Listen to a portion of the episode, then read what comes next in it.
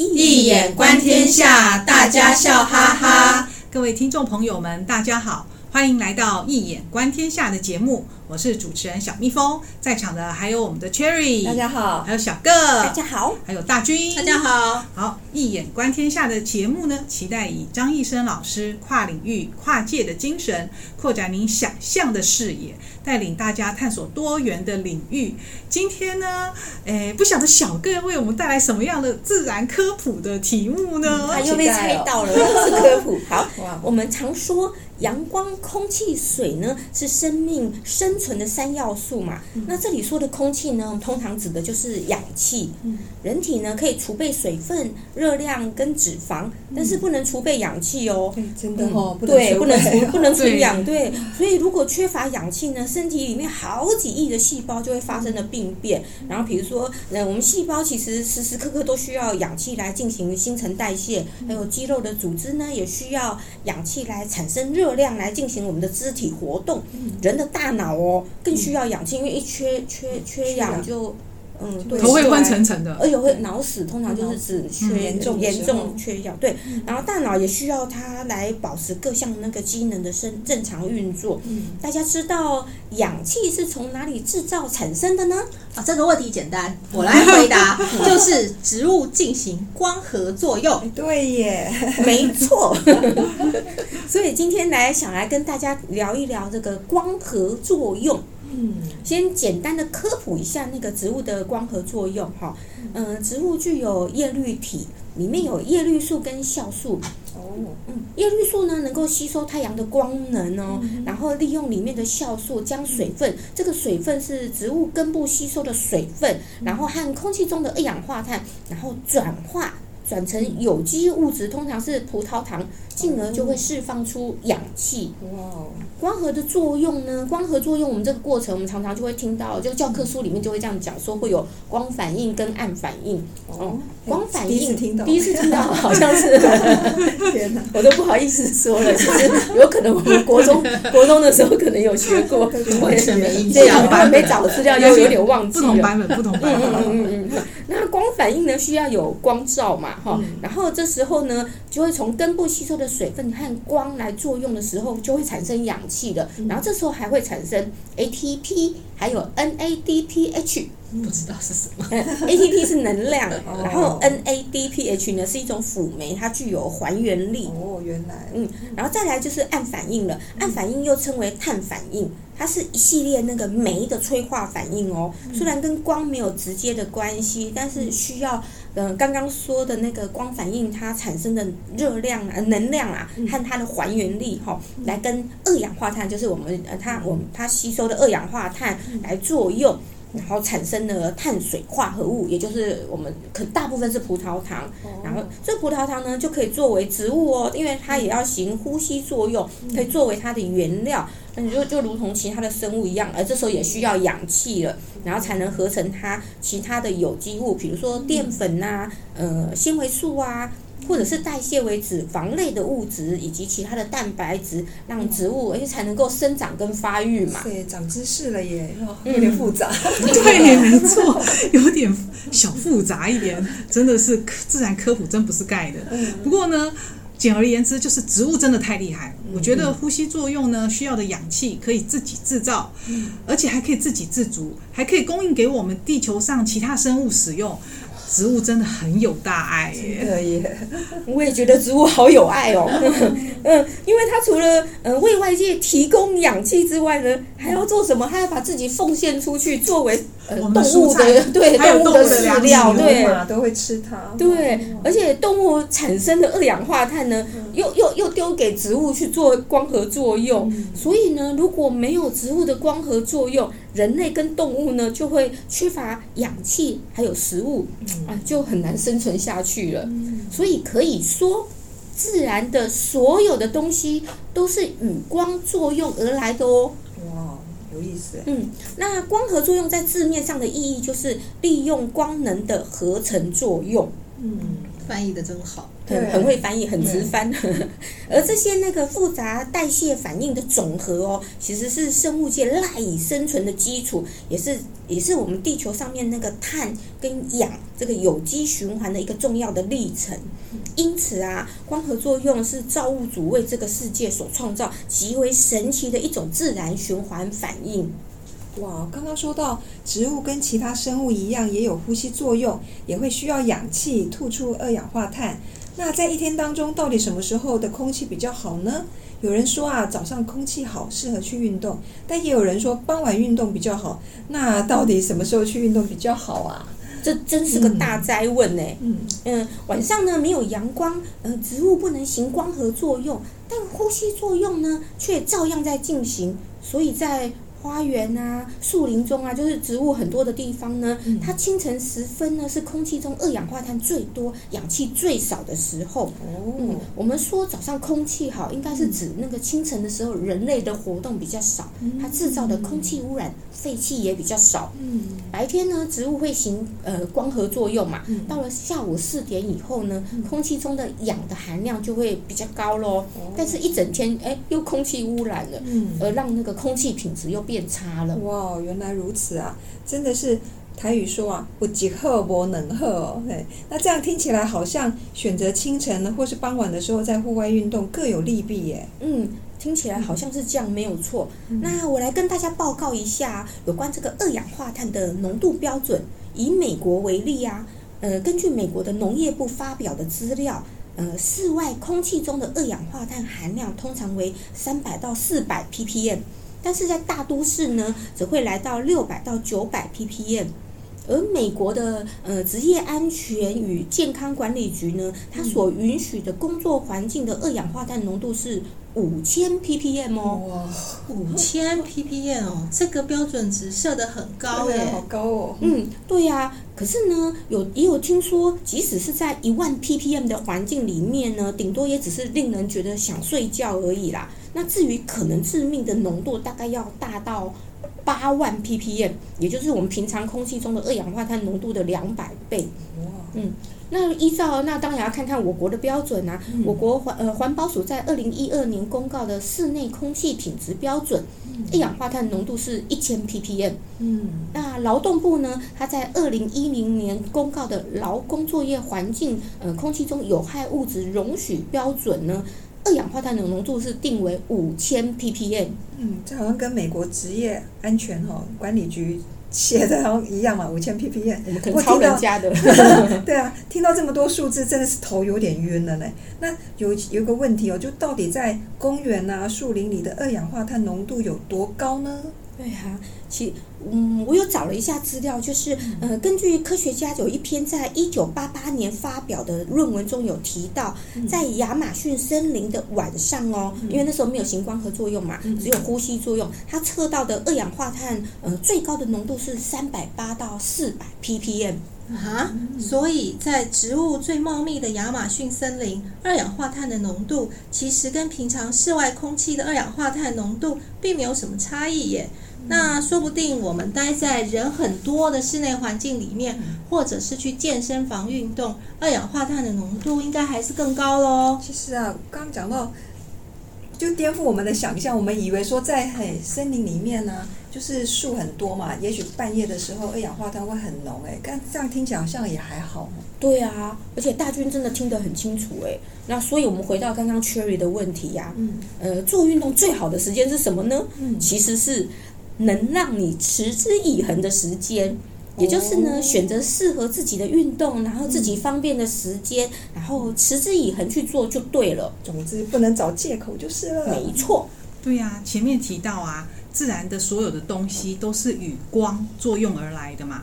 那既然生命的存在全都依赖太阳光，那么以一眼观天下的角度，该如何看待光合作用呢？嗯，光合作用呢，我会令我想到《易经》第五十五卦雷火风卦。为什么呢？因为风就是丰富啊。嗯，彖词也有说到风大也。那到底有多大呢？就是刚刚说的，自然界所有的东西都含在里面了。哦，嗯。呃，在《易经系辞上传》第九章也有提到，呃，天数二十有五，嗯，地数呢是三十，凡天地之数五十有五，天数就是就是呃奇数一三五七九加起来是二十五，地数是偶数二四六八十加起来是三十，嗯，天数加地数就是五十五，就是掌握了天地之间最大的资源，嗯、也就是五十五卦雷火风卦，太厉害了吧？嗯，这个卦好美趣哦。嗯，那个雷呢是震。呃，是植物，是动，呃，是作用的意思。而光呢，就是火，啊、呃，啊，火就是光啦。对不起哈，火就是光，就是太阳。所以呢，雷火风呢，就是植物跟太阳进行作用，有了光合作用，这时候天地就充满了生机，物产就非常的丰富了。雷火风的互卦呢是泽风大过卦，嗯，大过卦的那个大象呢是坎，坎就是水。哦，就是从根部吸收的水分，也就是说，当植物进行光合作用，会将水与二氧化碳经过催化代谢的反应，然后供万物使用。呃，然后诶，会经过催化的反应，然后会大大的改造，大大改造就是大过卦，然后就变成氧气，然后涣散出去，然后来供供那个万物来使用，也就是风卦的错卦，风水涣，涣散的涣。说到这里呢，诶，突然想到，难怪有许多那个风水布局会使用植物，诶，果然可以换风水耶！真的耶，没想到植物进行光合作用，居然是风卦。风卦是五十五卦，五十五又是天地之数，真的是很有意思诶。嗯，但是我们人类可是万物之灵诶，难道我们比不上植物吗？人类应该也可以和光来进行作用吧？当然可以。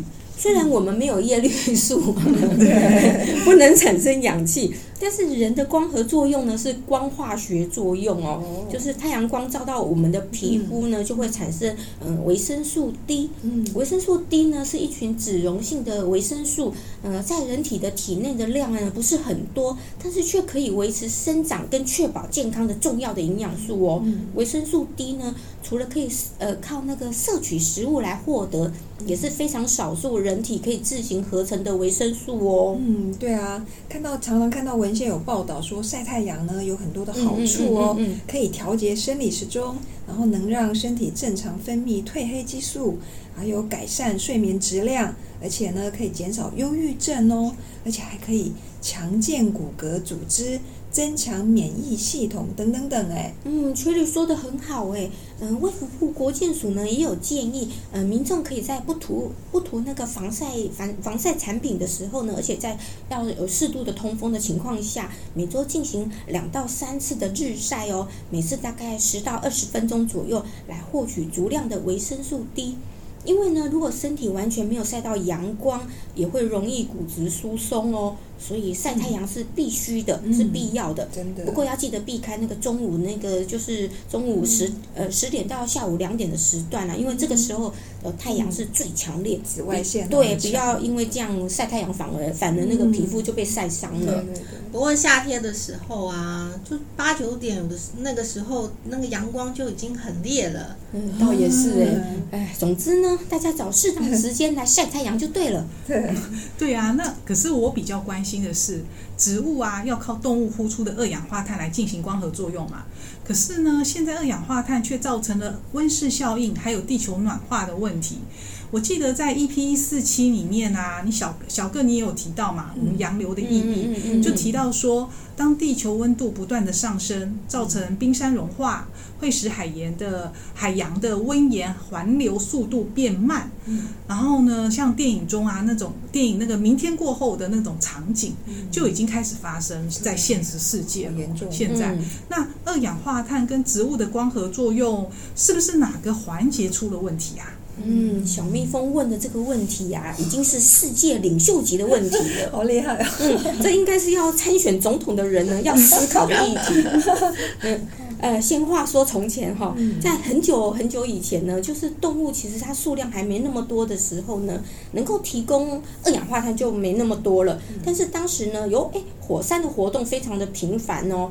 火火山爆发的时候会产生二氧化碳，然后这时候呢就可以成为呃就是光合作用的原料了。但是后来呢，人类的文明啊，还有工业科技的发展，开始大量的使用煤炭、嗯，石油等一些石化的呃燃料，所以一燃烧就产生大量的二氧化碳排放到大气之中呢，那大气就吸收更多的辐射，于是地球就越来越热了。没错，嗯，那就是近几近这这最近这这这这这几年真的，嗯，世界各国都有鉴于这温室温室效应就越来越严重啊。已经就是开始提倡减碳的概念，然后呃，净零排放就是 net zero emission 已成为全球的趋势哦，而且还透过各种机制让排碳有价，就是排碳要付费的意思。嗯，对啊，证交所终于在一百一十二年成立了台湾碳权交易所，嗯，可见这个净零啊、碳中和、气候中和啊等等的这些关键字。就是已经是各国政府啊、各大国际企业啊，还有环境组织非常非常关心的议题了。嗯、哇，拖到这么久，但终于在一百一十二年，终于呀，真的真的，我们 我们就只有一个地球啊，要好好的保护才行。嗯，然后植物呢，它可以把二氧化碳变成氧气，但是需要阳光跟叶绿素嘛。而我们在那个人生旅途当中啊。也有很多的二氧化碳需要被转化哦，譬如生活上的压力啊、紧张的人际关系等等等哦。那我们人生中的阳光跟叶绿素会是什么呢？嗯，这是一个很好的问题。呃，有学者提出来呀、啊，人参也可以进行光合作用哦，就是把自己呃自身不利的因素，透过各种反应，然后变成有利的养分哦。把自身不利的因素透过各种反应变成有利的养分，诶，这不就是把垃圾变黄金的心智炼金术吗？对耶，对，真的好像，对不对？对啊，对，非常像。不过炼金术需要有贤者之石，对，所以呢，叶绿素跟酵素就是光合作用的贤者之石。哦，真的耶，嗯，有意思。人生的光合作用的酵素贤者之石呢，其实就是乐乐观阳光的性格。